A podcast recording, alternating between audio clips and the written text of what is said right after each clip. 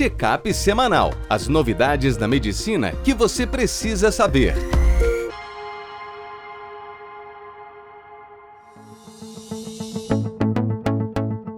Olá a todos, meu nome é Ronaldo Gismondi, eu sou editor-chefe médico do portal PebMed. Bem-vindos a mais uma edição do Check-up semanal com as novidades da medicina que você precisa saber para começar a semana atualizado. Hoje, a gente vai falar de uma diretriz de avaliação de febre na terapia intensiva, a importância da vacinação para coqueluche na gestação, profilaxia antibiótico em cirurgias plásticas, prognóstico do abscesso hepático e sinais clínicos de choque na terapia intensiva.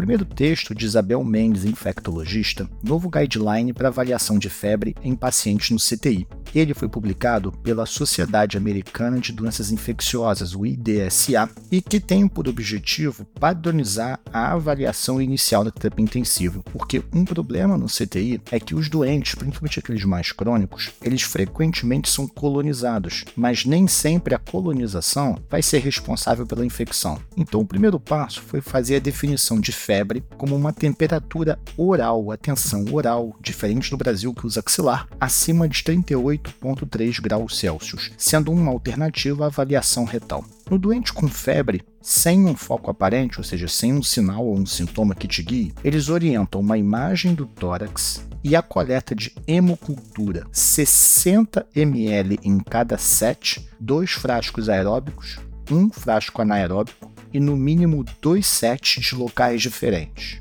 Além da imagem do tórax e da hemocultura, a procalcitonina é um exame importante para te ajudar, assim como a gente já usa o leucograma e a PCR. Não é necessário imagem abdominal de rotina, mas se você for fazer, porque há sinais clínicos ou se teve uma cirurgia recente, a tomografia tem resultados muito melhores do que o ultrassom.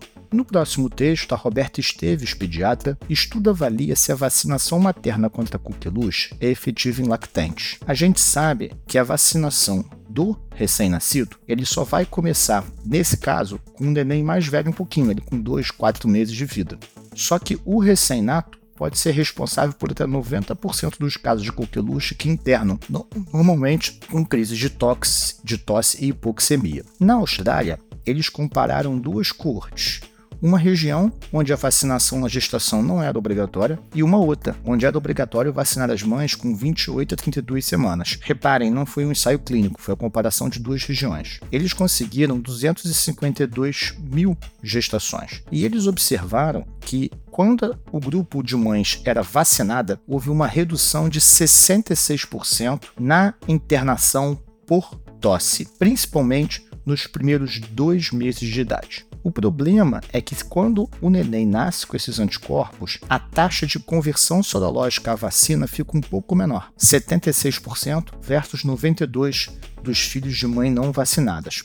Porém, o risco de infecção por coqueluche ele não aumenta com o passar dos anos.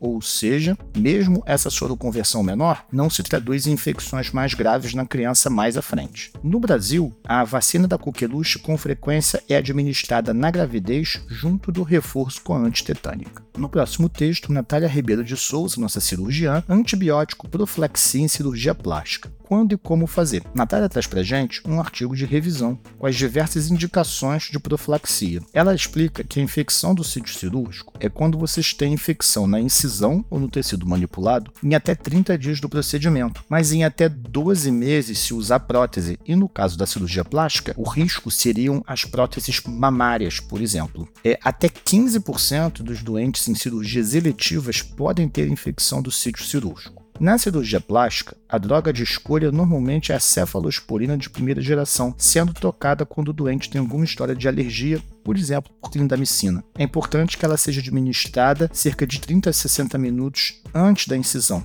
Mas em cirurgias longas e normalmente acima de 3 horas ou com muita perda volêmica, você deve fazer doses de reforço ou de repique durante a cirurgia. O tempo normal de profilaxia são 24 horas, mas você pode estender até 72 horas em doentes de alto risco, mas a CCH vai ficar brava com você. Os tipos de cirurgia que mais se usa essa profilaxia são as cirurgias estéticas no dorso, abdômen ou membro, incluindo lipoaspirações de grande volume. No caso da mama, ela é recomendada para mamoplastia redutora, aumento da mama com silicone, mastopexia ou correção de ginecomastia de reconstrução mamária. Os próximos dois textos são de Leandro Lima, nosso clínico da Federal de Juiz de Fora. No primeiro, abscesso hepático piogênico, fator prognóstico. Apesar do abscesso hepático ser raro, ele tem uma mortalidade de até 30% e uma recorrência em 10% dos casos. Os bacilos gram-negativos entéricos, Escherichia e Klebsiella, são os agentes mais comuns, mas eventualmente você pode ter uns streptococcus anginosos e até o enterococo, principalmente em casos de recorrência. Um estudo sueco, na verdade uma série de casos, pegou 452 episódios de abscesso hepático piogênico. A média de idade foi 71 anos, sendo neoplasia, imunossupressão e diabetes as comorbidades mais frequentes. Os sintomas e sinais mais comuns foram febre, 43%, dor abdominal, 30%. Em um terço dos casos, os abscessos eram múltiplos e eles eram mais comuns do lado direito do que do esquerdo. Atenção para o risco de trombose da veia porta, que teve presente em 10% dos casos. Nesse grupo, que eles avaliaram na Suécia, metade dos doentes teve drenagem percutânea e cirurgia aberta em apenas 2% dos casos. A taxa de cura ficou em torno de 84% e a mortalidade em 16%. Nessa coorte, a recorrência foi um pouquinho maior, em 20%. Os fatores preditores de morte foram ter cirrose, infecção polimicrobiana, doente oncológico e sexo feminino. Já para recorrência, além da doença hepática crônica, idade avançada, sexo masculino e oncologia como comorbidade. O texto seguinte do Leandro foram os 10 sinais clínicos de choque. Aqui, uma revisão sistemática da Intensive Care Medicine, com 25 estudos e 67 mil pacientes. Dos sinais clínicos de choque, os com mais estudos e melhor relação entre o choque e estar presente foram o índice de choque, a relação da frequência cardíaca com a pressão arterial sistólica, o tempo de enchimento capilar, e o padrão de muteamento da pele, né? Que é aquela pele com aspecto reticulado. Por outro lado, a taquipneia e a taquicardia tiveram um desempenho mediano.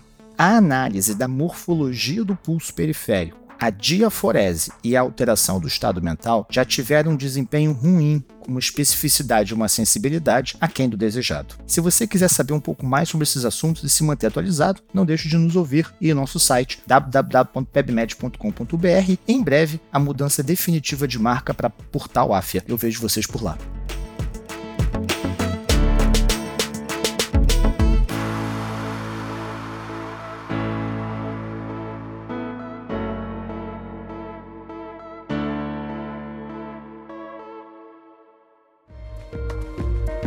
Este foi mais um check-up semanal com as novidades da medicina da última semana.